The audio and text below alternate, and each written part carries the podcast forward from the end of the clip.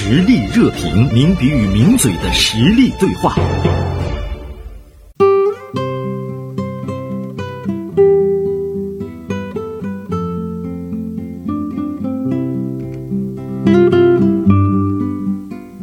北京时间十二点三十一分，欢迎和原生一起进入到我们今天的实力热评。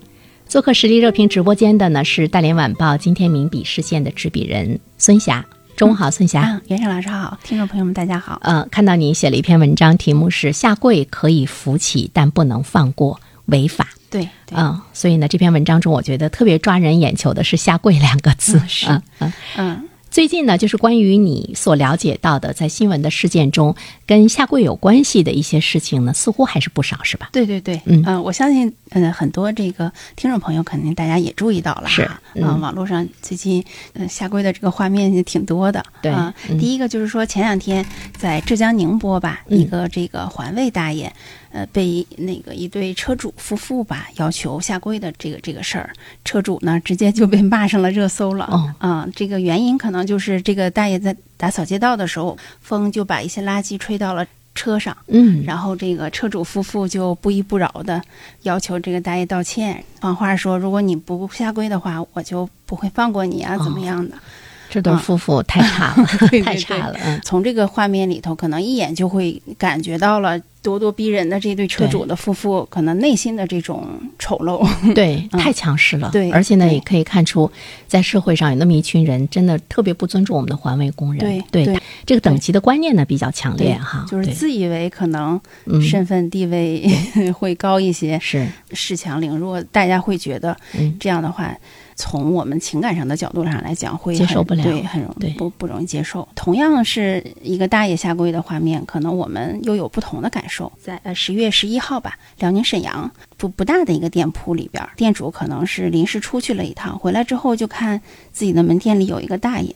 那个胸里头揣了一个鼓鼓囊囊的一个东西，他觉得不太对劲儿，可能争执了一下，拿出来一看是自己店里的六千块钱，嗯，嗯，然后是一个这个盗窃的大爷。对对。对，嗯，我不知道严生老师您看过那个画面没有？我没有。嗯，他那个视频里边那个大爷被店主发现了之后，他扑通一下就跪下了，那个动作非常的连贯，啊，就让我们觉得好像是训练有素，对对对。对吧？对对，嗯嗯，所以然那后店主最后是怎么店主就是他觉得比我年长的这样的一个人，嗯。跪在我面前，他可能就心软了，嗯。他就原谅大爷了，然后就没有报警，引发了这个争议嘛。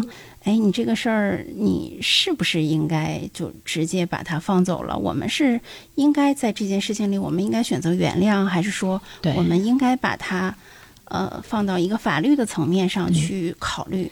有可能是他从你这儿出来到另外一家店又偷了六千块钱，但是没被发现，他也不用下跪完他就走了。也有可能 是对之前同样的伎俩在别的店用过了。对啊，对，嗯，尽管尽管他是一个老人，尽管他下跪了，但是呢，我们首先要明确的是，他是一个小偷，对对他应该受到法律的这个惩处哈。是是对，有的时候我们自身可能也抹不开这个面儿。对我是那个店主的话，有这么一个老人扑通给你跪下了，你你会怎么样？你是不是放他一马？可能对对于我们大多数中国人来讲，我们可能会觉得，哎呦，放他一马。对对对嗯嗯对。但是我们做的可能在法律面前，嗯我们做的是不对的。嗯，在这个在这个事件里，我们可能如果作为当事人，我们可能有几个维度的这个思考。嗯，一个是他呃岁数很大了，然后可能是迫于生计的一些压力，然后出来嗯呃做了一些可能违法的事儿。我们在这个情况下，我们是不是要考虑他的处境的这个嗯就背景的一些信息，然后我们选择原谅什么的？但是呢，就是嗯我们还要想起大家有的时候说的一些话，说，呃，当坏人变老的时候，他依然是坏人，对对，是吧？嗯。对。嗯但是其实我们真正认真思考下来的话，我们会。袁生老师，就咱们探讨一下，就是如果一个真正善良的人，他即便再困难的时候，他嗯。是不是也不会去选择去偷东西偷东西，对，去偷？你看这个小店面，就是嗯我感觉店主挣这六千块钱可能也挺不容易的，对？而且现在的这个疫情，对对对对他可能已经很长很长时间都不挣钱了，说不定那个六千块 钱里面还有他要去进货的钱等等。对对，呃，其实我想说的是，一个人他的那个本性，嗯，呃，会不会改变？他会不会因为他老了他就变善良了？对会不会因为他老了他就真的是变得特别豁达了。我觉得这个好像也是一个哲学问题哈，就是就是一个人的本质会不会有改变？比如说，在我们中国人很多的传统的语言中，有好多的话，老人说的话都是很有理的哈。嗯，像这个“江山易改，本性难移”。对，嗯，对。甚至还有一句话就是特别不好听，比如说像“狗改不了吃屎”啊等等。是对。呃，我曾经看杨绛先生在他的一本书中，他说：“他说，其实老话都是。”很有理儿的，是是，对，它是社会实践中得出来的这样的一个结果。对，我们要很理性的去看它。对我们年轻的时候，呃，总是愿意去质疑一些这样的东西，会觉得它是一些固化的思维。对，嗯，但是年纪越大，人生的经历越多，我们越会觉得，嗯，其实这些约定俗成的或者这些古话，可能都是有它很深刻的这个。人生哲理在里面的，就像我们说一些经典的书籍流传下来，那它也是大浪淘沙；包括一些经典的老话能够流传下来，它依然是大浪淘沙。是的，尽管它没有那么厚的一本书，你觉得那么有价 值，但是对。所以话说回来的话呢，就是说对于这个老人，他是一个。老的犯罪分子。是，如果我们就是这样来看他的话呢，主语还是犯罪分子，对，就是只不过是一个形容词，对，所以我们可以把他扶起来，但是我们是要报警，对，嗯，对，我觉得这个是应该是一个正确的选择。我们在做这种呃选择的时候，嗯，确实不应该用一些情感的东西对。冲破了对于法律的和这个底线的这个思考。觉得这个店主吧，他当时他可能也会比较为难。比如说，他内心会有一些犹豫，哈。对，这个呢，跟我们的传统文化呢是有着很紧密的关系。嗯，比如说，我们说到了，我们刚才说了那么多人的本性不会改变，但是我们又有一些老话，比如说“杀人不过头点地”，对，“得饶人处且饶人”，是吧？对对，所以呢，他可能会有一些犹豫，再加上周围的人、周围的人的一种舆论的一种胁迫。对，就是为什么我之前要讲那一件事情嗯，就大家在。呃，做很多判断的时候，往往会产生一些关联。对，啊，就是这个相近事件之间的这种关联。但即便这两件事情，它从呃本质上来讲，其实不是一回事儿啊。但是我们可能也会在做选择的时候，我们会想，哎，如果我现在为难他，会不会别人会认为我是？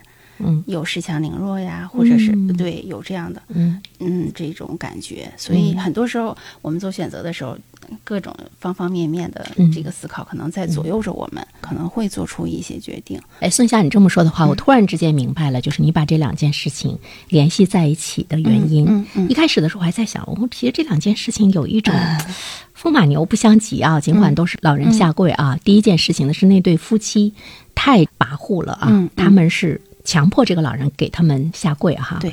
第二件事情呢，是一个有犯罪行迹的老人，为了寻求原谅、逃避法律的责任，嗯，他呢主动的这个下跪，嗯。但是你说到了一个舆论的压力和影响的时候，我好像是就一下子就把这两件事情给联系在一起了。比如说前面同样是老人下跪，那么网友呢会特别的气愤，嗯，他们的气愤一方面呢是这个夫妻做的不对，嗯啊，另外一方面他们可能会觉得。一个老人，他给你下跪，你能接受得了吗？对。那么，如果把这种这个舆论环境再压在这个店主的身上，嗯，可能店主就会遭受网暴。所以他在这个时候，他就是想用法律来维护自身的权益的话，他也会退而求其次，对，把钱给我，对，把这事儿了结了，我没有什么损失了，对对。然后，那我也你知道警示你一下也就可以了。大家可能会寻求一个这个。平衡的，寻求一个平衡，对对对。如果把这件事情再传到网上，嗯，那如果他们把这个老人送进了公安局的话，嗯，他可能会遭遇网暴，嗯，尽管他他的这个行为是正确的，是。他是走了法律的程序，我的理解对吗？对，我想跟您说一个什么事儿，就是发生在我身边的一个很很现实的例子，嗯，呃，就是我有一个朋友，之前他大概是前两年查酒驾没有那么。没有现在这么严格的时候，吃完饭之后，那个因为喝了酒嘛，但是他一直觉得自己驾驶技术挺好的，他就开着车回家了，然后应该是中途跟对向行驶过来的车可能有一个碰撞，不太严重。当时因为要走保险什么的，他就跟那对方那个车主说：“我把我的朋友叫来，不要追究这个我酒驾的事儿了。”嗯，然后可能对方因为要走保险啊什么的，他可能也就没有追究。哦，嗯，对，所以这个事儿大家可能彼此寻求了一个刚才咱们说到的所谓的平衡，这样就过去了。我后来这个朋友他确实因为酒驾的事儿被吊销驾照了，但是我回头想起来，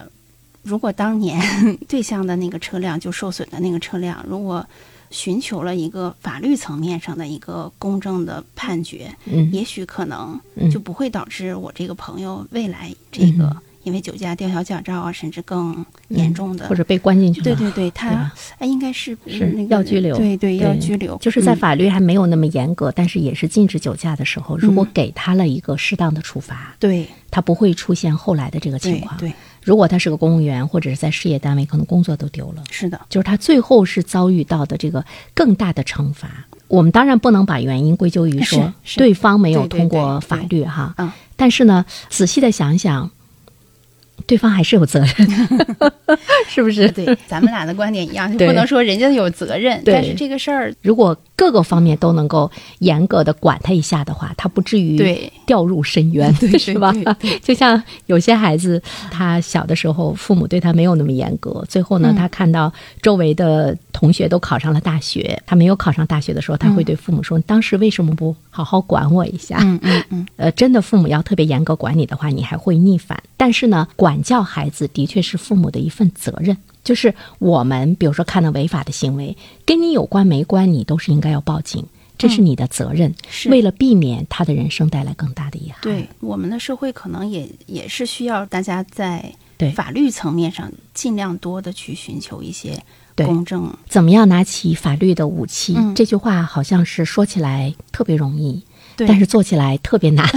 很多时候我们可能嗯。会觉得，哎，只有遇到那个什么杀人啦、放火啦、这种严重的恶性的刑事案件的时候，我们会觉得，哎，我们应该报警啊，或者什么的。嗯。但是其实我们身边发生的很多法呀、违规的这种小事儿，其实我们都应该在你面临情和法的选择的时候，我觉嗯。得你应该稍微多做一点思考对，啊，这个事儿我到底应该怎么是。决断？所以呢，我就想到了一个词“防微杜渐”，包括你酒驾的那个朋友啊、嗯。当他出现了这样的一个势头的时候，呃，其实我们是应该通过法律的手段去拉他一把，因为有的时候对有些人来说吧，呃，劝好像用处不是很大，所以呢，我就看到过一句话，我看到那句话的时候，我觉得他说的特别有道理。他说：“人是劝不醒的，只有疼醒。”对，对吧？就是你，你一定要疼他一下。比如说，嗯你怎么劝他，他都很麻木。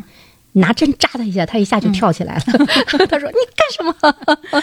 疼醒。那么什么能让他疼？嗯，嗯，这个是我们需要去思考的。，对，比如说他跟呃犯法没有关系的时候呢，就是他自己一定要去摔跟头。其实如果触犯到法律的话，他一定要受到法律的惩处，对，小才会惩大戒。才会让他嗯疼哈。是是对，嗯嗯，昨天我写这个稿子的时候，嗯我也在想，就是嗯我们遇到这样的事儿的时候，大家为什么会有这么大的一个反应？为什么会觉得，哎，这个事儿店主拿出来说，我们是不是需要你的这种所谓的善良啊什么的？大家的这种讨论，其实确实是我们这个法治社会所谓的这个法治嗯。越来越深入人心，越来越深入到我们生活的方方面面，也挺算是一个好的进步。进步，嗯对，嗯。就是当大家没有说极力的去夸奖店主的这个善良，大家开始在想说你的这种善良有没有毒？你的这个善良给社会带来的最终是什么？是，当呃我们的网友有这样的一些思考的时候呢，他其实